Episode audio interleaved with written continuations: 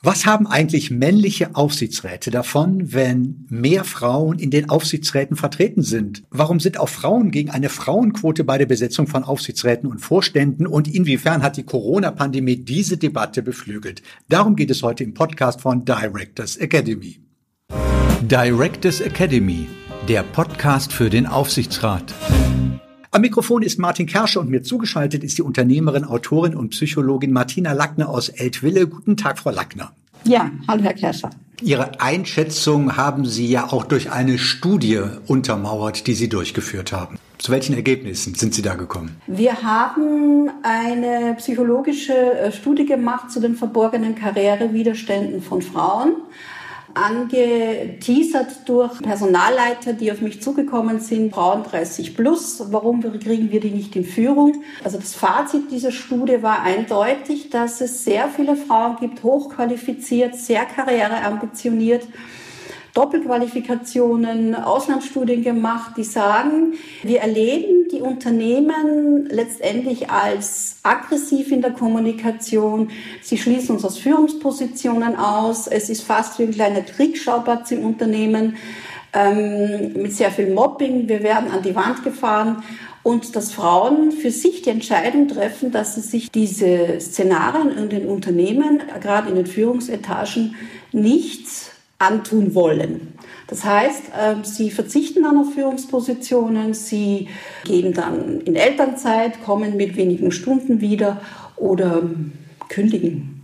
Das heißt, sie sind im Grunde genommen Seismographen eines eher aggressiven Unternehmenskultur. Was haben eigentlich männliche Aufsichtsräte davon, wenn mehr Frauen in den Aufsichtsräten vertreten sind? Ich glaube, der große Vorteil wäre, wenn wir mehr Frauen in den Aufsichtsräten hätten, dass Frauen eine andere Art des Denkens, nämlich mehr in Richtung Nachhaltigkeit und Werte mitnehmen in Entscheidungen.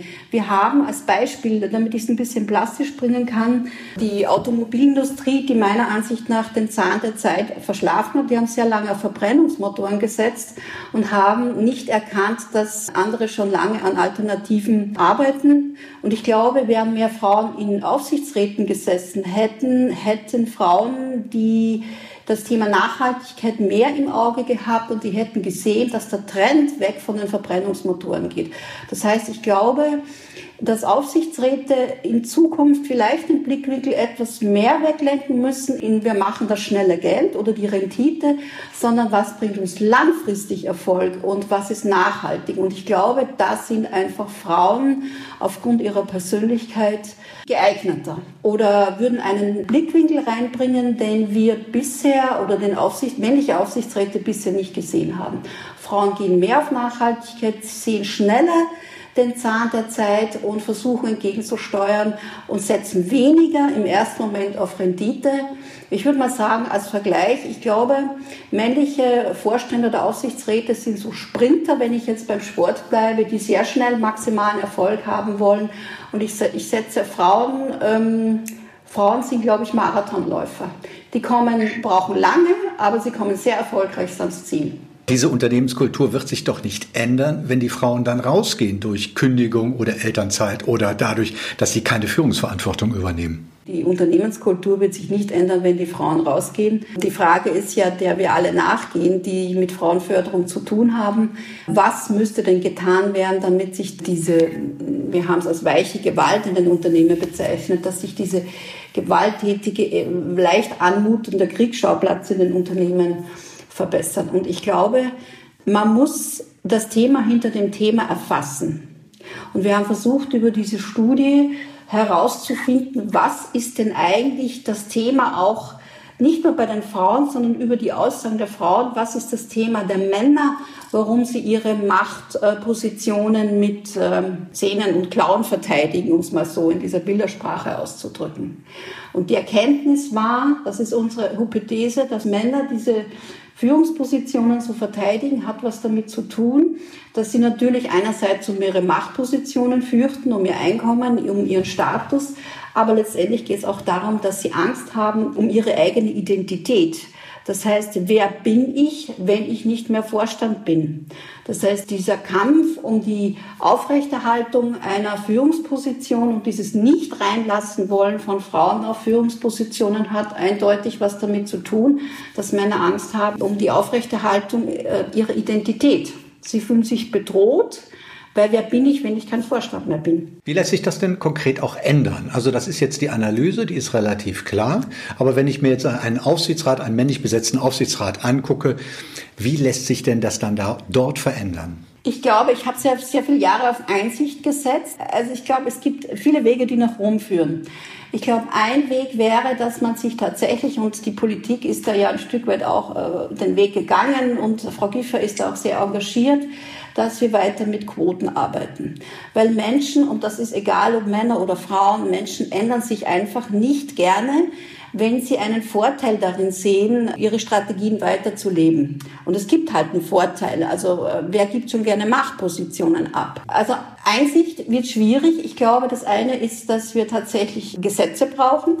Das andere ist, dass ich glaube, dass, es, dass man sich überlegen sollte, das würde ich Aufsichtsräten gerne an die Hand geben, ob diese Rendite, die sie sehen, die männliche Führungskräfte erwirtschaften, tatsächlich das ist, was sich maximal unter Bedingungen herausholen lässt. Ob es nicht alternative Wege gäbe, gerade wir sind ja in Umbruchzeiten, nicht nur Corona, sondern wir haben Klimawandel, wir haben viele Themen, die gelöst werden müssen. Eins der großen Themen ist für, für nachhaltiges Wirtschaften. Und ich glaube, dass Aufsichtsräte eine Verantwortung tragen, auch bei diesem Thema des nachhaltigen Wirtschaftens. Und dann geht es nicht mehr um die große Rendite, sondern da geht es darum, dass wir den eigenen Wohlstand weiter sichern, aber auch den Wohlstand der nachfolgenden Generationen. Und ich glaube, da muss ein Umdenken passieren. Also für mich ist das eine Frage der Verantwortung, die Aufsichtsräte wahrzunehmen haben. Gleichstellung, Frauenquote, Equal Pay und Fairness bezeichnen Sie in Ihrer Studie als energiefressende Vermeidungsstrategien. Was ist denn dann die Alternative? Ich muss das mal erklären, was wir unter energiefressende Strategien äh, verstehen eigentlich. Ich glaube, dass sehr viel Zeit und Ressourcen hineingehen, neue Regularien zu schaffen, neue Gesetze zu schaffen, neue Umfragen zu machen, und Studien zu machen, obwohl wir selbst eine gemacht haben, aber ähm, das widerspricht sich jetzt im ersten Moment für mich nicht. Das Gleichstellungsgesetz sagt ja aus dem Jahre 96 bereits die Gleichbehandlung von Frauen. Also da wird es ja eigentlich in den Gesetzen schon festgeschrieben. Nur wir haben das Thema, dass trotz der Gesetze, die wir haben, die, die Umsetzung nicht funktioniert. Ich glaube, dass wir letztendlich kein Problem haben, wir haben genügend Gesetze, wir haben genügend äh, Vorschriften, wir haben genügend Regularien geschaffen. Es liegt nicht an, der, an den Gesetzen an sich, es liegt daran, wie wir damit umgehen. Wir kommen einfach den gesetzlichen Regularien nicht nach. Es gibt Schlupflöcher. Und ähm, diese Forderung jetzt nach der Quote in den Vorständen, das ist eine gute Forderung und sie hört sich logisch und inhaltlich ja auch richtig an, weil ich glaube, dass ohne Gesetze auch nichts passiert. Nur wir haben ja bereits Gesetze. Und wir haben uns in der Studie die Frage gestellt, wie viele Gesetze müssen noch kommen? Was passiert mit den Gesetzen, wenn sie umgangen werden, wenn man sich freikaufen kann, wenn man so tut nach außen als ob? Also es liegt nicht daran, dass uns die gesetzlichen Regularien fehlen, es liegt daran, dass wir sie nicht umsetzen. Und dass es letztendlich keine, ich arbeite nicht gern Wort mit dem, mit dem Wort Konsequenz oder Bestrafung, aber es folgt keine Konsequenz.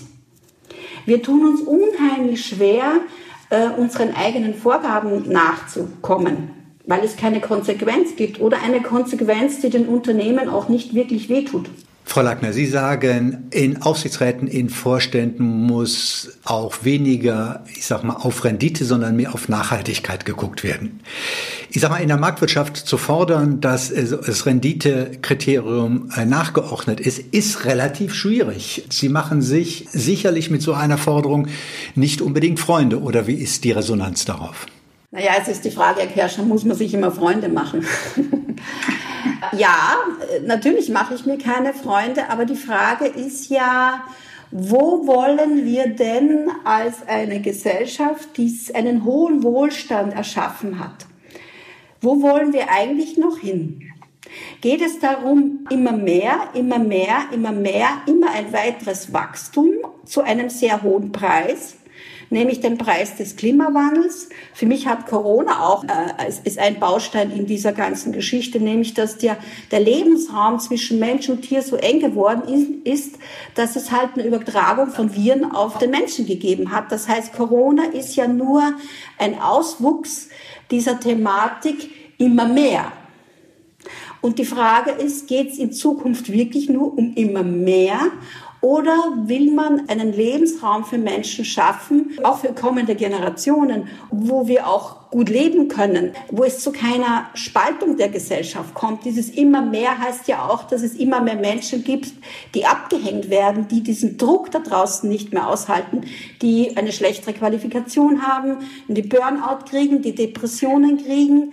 Also das ist ja ein Konglomerat an Themen, die diesem immer mehr untergeordnet ist wollen sie in diesem immer mehr Wahnsinn weiter mitmachen um einen immer größer werdenden Preis. Und einer der Preis, den wir jetzt bezahlen, ist Corona. Weil Sie die Corona-Pandemie angesprochen haben, inwiefern erhält denn die Debatte um Frauen in Führungsetagen durch die Corona-Pandemie zusätzlichen Rückenwind? Ich würde jetzt nicht sagen, dass sie vordergründig einen Rückenwind erhält. Ich glaube, der Vorteil äh, kommt erst durch die Hintertür. Vordergründig scheint so zu sein, dass durch die Corona-Pandemie, durch Homeoffice Frauen wieder mehr in die Familie zurückgedrängt werden durch das Homeschooling, das wir hatten. Im Moment gibt es Kurzarbeit, aber wir wissen ja gar nicht, wie viele Firmen nicht insolvenz gehen, wenn die Kurzarbeit ausläuft. Das heißt, wir müssen davon ausgehen, dass sehr viele Menschen ihre Arbeitsplätze verlieren werden. Die Frage ist, sind das dann Männer oder Frauen?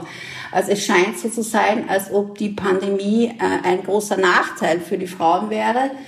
Gleichzeitig habe ich bemerkt, dass es einen, eine Gegenbewegung dazu gibt. Das heißt, ich habe schon ein paar Aussagen von Politikern jetzt gehört, die gesagt haben, na ja, also hier waren jetzt Corona, Frauenthemen ist jetzt nicht auf unserer Agenda.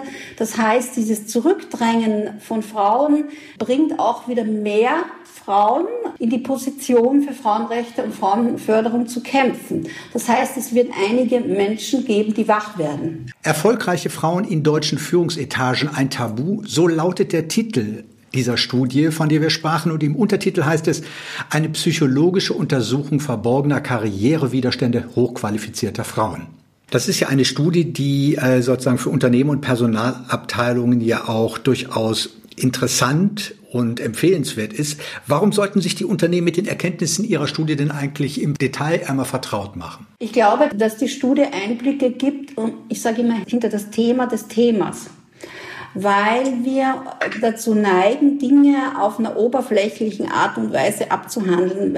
Man denkt in diesem Land, es liege an der gläsernen Decke, dass Frauen nicht in Führungspositionen kommen und, oder Frauen seien viel zu wenig resilient. Und diese Studie versucht, in die Psyche von Frauen äh, der Männer, aber auch eines Systems einzusteigen. Das heißt, dass Frauen als wenig resilient dargestellt werden, hat ja auch was mit dem System zu tun, dass man versucht, sie immer klein zu halten. Wer ewig klein gehalten wird, wird auch nicht stark. Das heißt, es ist eine systemimmanente Geschichte. Und zu sagen, es liege nur an den Männern, die diese gläserne Decke fabrizieren, die Frage ist ja, ja klar, vordergründig scheint es so zu sein. Aber dass Männer so agieren, wie sie agieren, hat ja Gründe. Ich habe ja vorhin ihre Ängste angesprochen, die, die, diese Angst vor dem Identitätsverlust. Und die Gründe gehen äh, über viele, viele Generationen ja auch zurück. Also wenn Männer so agieren, und ich habe vorhin über die gewalttätigen und aggressiven Strukturen in den Unternehmen gesprochen, dann ist das etwas, was sie kennen aus ihren Vätern der Großvätergeneration. Äh, die Deutschen haben halt eine gewalttätige Geschichte und die geht nicht so schnell verloren. Das heißt, die wird von einer Generation auf die andere übertragen. Und ich glaube, der Mehrwert dieser Geschichte für Personaler besteht darin, dass wir Phänomene versuchen zu erklären, ohne Schuldzuweisungen zu machen, um zu verstehen, warum Frauen so reagieren, aber auch Männer so reagieren und was man als Unternehmen, an welchen Stellschrauben man drehen kann, wenn man erkannt hat, worin das eigentliche Thema begründet ist. Weil was wir in Deutschland machen, ist immer so ein bisschen eine Verwaltung des Mangels. Schon wieder haben wir weniger Vorständinnen, schon wieder haben wir weniger Aufsichtsrätinnen. Das wird so ein, es wird so immer, ich sage immer, da werden so viele Pseudos Dorf getrieben.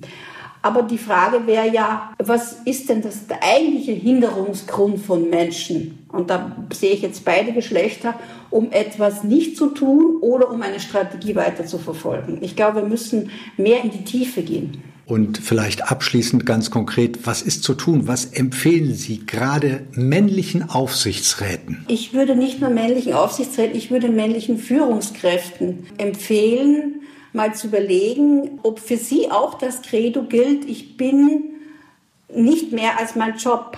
Weil dieses Credo, mein Job ist das Wichtigste und Einzige im Leben, macht ja nicht nur eng für Frauen, wenn wir daran denken, sie in Führung bringen zu wollen. Es ist ja auch eine Enge, glaube ich, die Männer verspüren auf einer persönlichen Ebene weil man dadurch ja viele Lebensbereiche ausschließt. Und vieles kommt einfach nicht mehr wieder, wenn sie sich gar nicht an der Kindererziehung oder Betreuung beteiligen. Kinder sind irgendwann erwachsen und gehen aus dem Haus.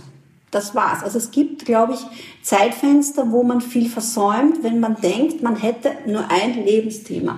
Und ich glaube, ich würde an jeden, auch an Aufsichtsräte appellieren. Zum einen ist es so, haben sie auch noch andere Themen und wollen sie ihren Mitarbeitern und Führungskräften auch einen weiteren Lebensbereich erschließen, weil es noch ein bisschen mehr gibt außer den Job. Und ist die Rendite tatsächlich etwas, auf was Sie setzen die nächsten Jahre? Oder leben wir in einem Zeitenwandel, wo es mehr geht als nur um kurze Gewinnmaximierung, sondern auch um Nachhaltigkeit und um Werte. Für mich geht es auch um Wohlstand, physischen Wohlstand, aber auch um ein psychisches Wohlbefinden von Menschen. Diese Studie, von der wir sprachen, kann bezogen werden über martinalackner.com und über diese Webseite können Sie natürlich auch direkt Kontakt mit ihr aufnehmen. Soweit diese Podcast-Folge von Directors Academy. Frau Lackner, vielen Dank für das Gespräch. Ich danke Ihnen. Directors Academy, der Podcast für den Aufsichtsrat.